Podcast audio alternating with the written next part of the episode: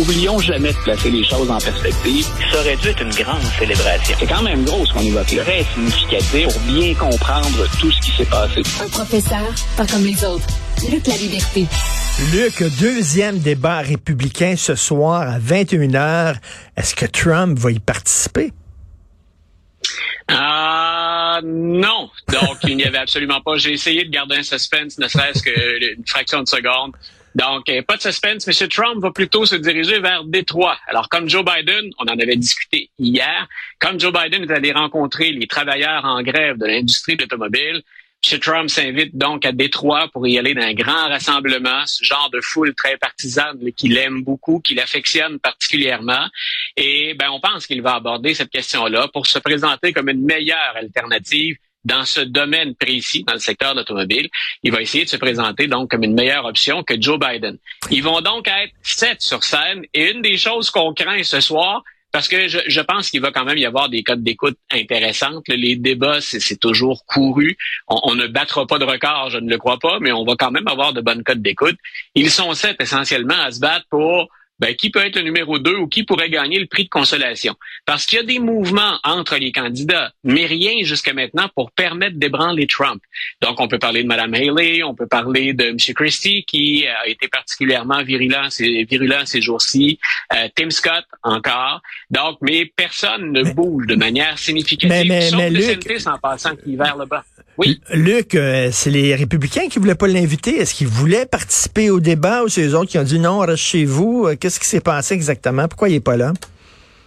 Ah, toujours la même stratégie. M. Trump considère, grosso modo, et c'est moi qui le formule comme ça, qu'il n'a pas à s'abaisser à ça. Pour lui, il se comporte comme s'il était déjà le candidat. Que gagnerait-il à aller débattre avec les autres alors que, alors qu'on leur demandait aux candidats, en passant, de prêter un serment aux, gagnants. Après les primaires, on a dit ben euh, il va en avoir qu'un ou une qui va l'emporter. Est-ce que les autres vous vous ralliez à l'avance? M. Trump a toujours refusé de faire ce serment-là, de dire je vais me rallier. Et le message qu'il passe, c'est ben chiquez la guenille entre vous, vous êtes très loin derrière et je n'ai pas et je n'ai pas à me soucier de ça. Et honnêtement, c'est pas une mauvaise stratégie. Euh, si on se place dans, dans sa position, quand on domine par, selon les sondages, 20 à 30 points sont plus proches poursuivants, parce que M. DeSantis, c'est ce que je mentionnais rapidement tout à l'heure, il est en chute libre ou à peu près, autant dans les sondages que dans les bailleurs de fonds, dans les donateurs qui sont de moins en moins généreux. Donc, euh, M. Trump a beau jeu de faire ça. Par contre, bien sûr, si j'étais sur scène, je tenterais de me démarquer des autres. Peut-être même que je ne ferais pas de Donald Trump ma première cible. Peut-être que je me contenterais d'essayer d'éliminer d'autres joueurs pour justement remonter un peu dans les sondages, décoller quelque chose qui ressemblerait à une campagne contre Trump. Une autre tuile qui s'est abattue sur lui. Là. Il y a un juge de New York qui a déclaré qu'il avait gonflé la valeur de ses avoirs sur une période de 10 ans. D'ailleurs, la valeur de sa maison, il l'avait multipliée par 10. Écoute, c'est incroyable. Écoute, je suis tellement étonné. Je, je, ne pensais pas que M. Trump en affaires pouvait être malhonnête. S'il y a quelque chose, hein, bien sûr, qu'on admire chez lui, c'est toujours son, son, respect des règles, de l'éthique. À quel point, d'ailleurs, il s'est toujours comporté décemment à l'endroit des pauvres travailleurs qu'il ne payait pas assez, hein, mais, mais il pouvait pas. Euh, donc, bien sûr, je m'amuse à faire euh, à faire du sarcasme. Ça en est devenu, écoute, Richard, c'est pas rien. Là. On a un candidat, c'est le premier chez les républicains c'est un ancien président.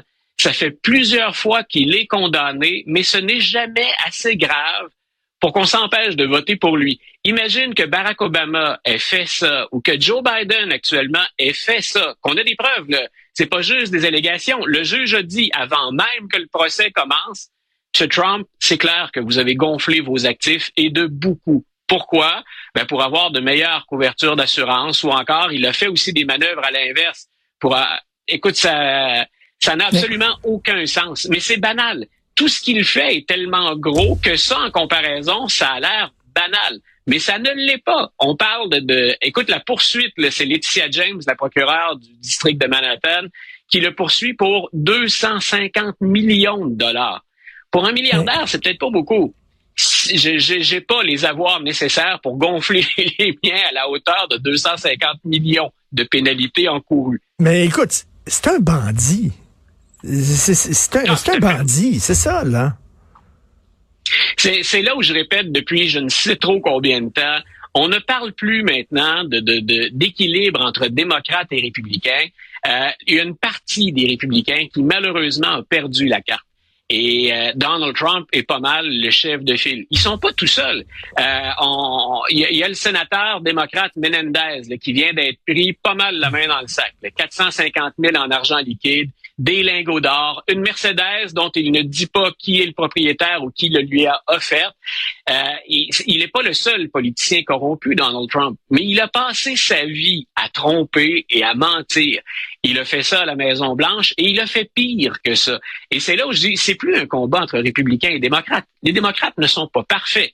Mais quand on suit Donald Trump, eh c'est probablement la pire avenue à emprunter pour les États-Unis au moment où on se parle. Et je dis ça comme voisin concerné comme Canadien ou Québécois, j'ai tout intérêt pour l'économie canadienne et l'économie québécoise à ce que les États-Unis retrouvent une certaine stabilité et qu'ils soient en bonne santé. Et ma réaction souvent quand je parle de Donald Trump s'explique par ça. L'avenue la, plus difficile à emprunter pour nous, c'est le retour de Donald Trump pour un million de raisons, mais entre eh autres, un, parce qu'il n'y a plus de morale, il n'y a plus d'éthique, mais il y a beaucoup d'instabilité. C'est Al Capone. Écoute, l'équipe de football de Washington, qui a longtemps été appelée les Redskins, a changé son nom pour les Commanders. Et là, il y a des gens qui veulent qu'ils reviennent aux Redskins. Moi, j'aime pas les, les woke, tu le sais fort bien. Je n'aime pas les gens qui veulent réécrire l'histoire. Sauf que les peaux rouges, les peaux rouges quand même, on va se le dire, là. On appelait les Amérindiens comme ça, les peaux rouges, tu sais. Euh, Est-ce qu'on aimerait ça qu'il y ait une équipe de football québécois, euh, pour, pour rendre hommage au Québec, ça s'appellerait les Frogs? Pense pas, là, tu sais. Écoute, je, rigole à défaut de, pleurer dans ce dossier-là parce que on avait une bonne cause du côté des Premières Nations fondamentalement. Et ce à quoi on assiste présentement pour l'équipe de football de Washington, c'est une querelle entre des organisations qui parlent au nom des Premières Nations.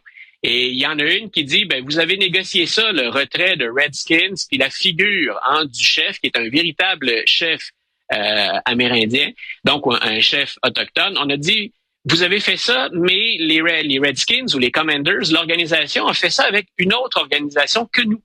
Et nous, on considère que retirer ce personnage-là du casque, du logo, euh, c'est c'est de la diffamation. Parce que l'équipe, chaque fois qu'elle allait au combat, chaque fois qu'elle allait sur le terrain, rendait hommage au courage et à la détermination du chef. Donc, en gros, ben, vous avez diffamé notre chef. On, nous, on veut le retour des Redskins et le retour du logo. C'était, je le répète, à l'origine une bonne cause. Et la Ligue, la NFL, qui sur ces questions-là est souvent très prudente, trop, a exercé des pressions très fortes, non seulement pour qu'on change le logo, mais en plus que le propriétaire, M. Snyder, qui est raciste, pour qu'il vende l'équipe. Et à Washington, donc, ça a été, ça a pris des décennies avant qu'on en arrive là. Et voilà qu'il y a cette poursuite pour 1,6 million de dollars en diffamation. Sur le fond, retenons que c'est une querelle entre groupes qui prétendent parler au nom de l'ensemble des Premières Nations. Et là, il aurait fallu que l'équipe de Washington et la NFL tiennent compte de ces, euh, de ces distinctions ou tiennent compte de ce conflit au moment de choisir le nouveau nom ou de retirer l'ancien. Mais tout comme toi, là, dans ma tête, ça faisait longtemps. Il y en a beaucoup qui disent on ne devrait pas faire de politique et de sport. Je regrette. Euh, depuis l'histoire, ah le début de l'histoire du sport et des compétitions, il y a un fond politique tout le temps. Et comme toi, je me disais, c'est pas plus acceptable que les Frogs. Enlevons ça, les Redskins. Les Redskins, euh, les peaux rouges, je sais pas que mais tu il aurait pu garder le logo. Le logo, c'est-à-dire un chef indien, puis tout ça, oui, parce qu'on on rend hommage au courage des, des Premières Nations.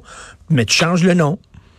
Euh, je sais pas, les, les, les, Apaches, je sais pas trop quoi. Là le message que tu envoies ou la perception jusqu'à maintenant, cas suite à cette, euh, à cette poursuite-là, l'annonce de la poursuite, c'est on n'arrivera jamais à les contenter. Et ben c'est dommage. Ben oui. Tu référais au, tu référais à ceux qu'on appelle les woke tout à l'heure. Les woke, ça englobe beaucoup de choses, dont un groupe de progressistes. Et parfois, la cause est noble. Mais ceux qu'on appelle les woke vont souvent pousser cette cause, à mon avis, là c'est subjectif, au-delà du raisonnable et ils discréditent l'ensemble des revendications.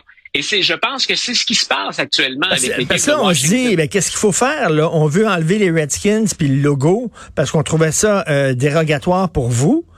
Mais là, vous n'êtes pas content, vous voulez remettre le logo puis le nom. Euh, comment on peut, comment on peut euh, vous, vous, contenter? On sait pas.